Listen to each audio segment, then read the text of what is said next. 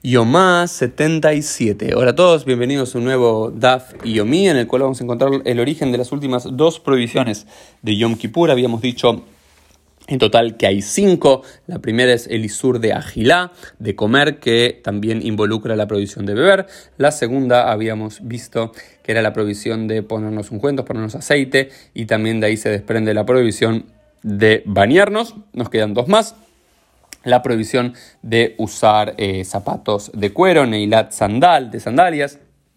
Hay varios versículos bíblicos que, citan en relación a profetas o el rey David que andaban eh, descalzos. estar descalzo era como una señal de duelo. Y te dicen, bueno, entonces uno debería estar totalmente descalzo. No, no es totalmente descalzo y sino que eh, están hablando de que uno no debería usar zapatos confortables, no hay que estar descalzo del todo, como de la misma forma que no hay que estar desnudo del todo, una conexión aquí también en, los versículos, sino uno debería estar eh, con un zapato no tan confortable. Y el Tashmish Mitah y las relaciones sexuales, donde lo sabemos, y también citan por lo menos dos versículos bíblicos en donde se conecta la palabra Inui, Inui que es aflicción con la relación sexual y el más paradigmático es Vaishkav o Taveyanea en Génesis 34, cuando el príncipe de, de, Shem viola a Dina, se dice y se acostó con ella y la afligió. Entonces también claramente el abstenerse de tener relaciones sexuales es una forma de afligir el cuerpo. Y lo último que vamos a ver en el día de hoy es algunos detalles de la prohibición general de Rejitzá, de bañarse, y de Sijá, que es ponerse aceites.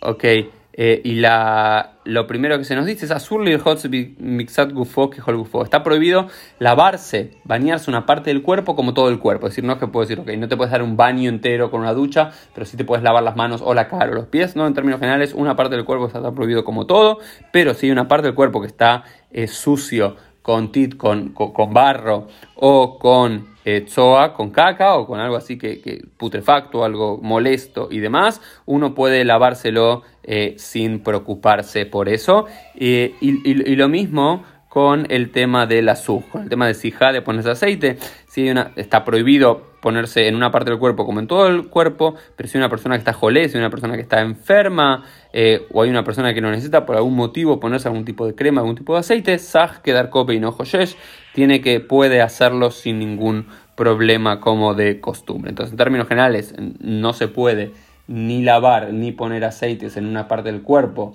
específica y no eh, pero si hay una necesidad imperiosa de hacerlo, sí se puede hacer. Esto lo dice directamente aquí la, la Gemara. Y por ejemplo trae un ejemplo paradigmático que dice Medihai Shayada Ahat Bamai Menotenet Pat Latinok Dice una mujer puede lavarse las manos en agua y darle después de lavarse las manos pan a su hijo y no tiene que preocuparse por nada. Entonces, digamos, si vos querés, yo acabo de tener un recién nacido y claramente tenés que lavar las manos para tocarlo, para agarrarlo, para no transmitir algún tipo de virus y demás, eso si es Yom Kippur, lo puedes hacer sin ningún tipo de problema. Esto fue el Daf del día. Feliz domingo para todos.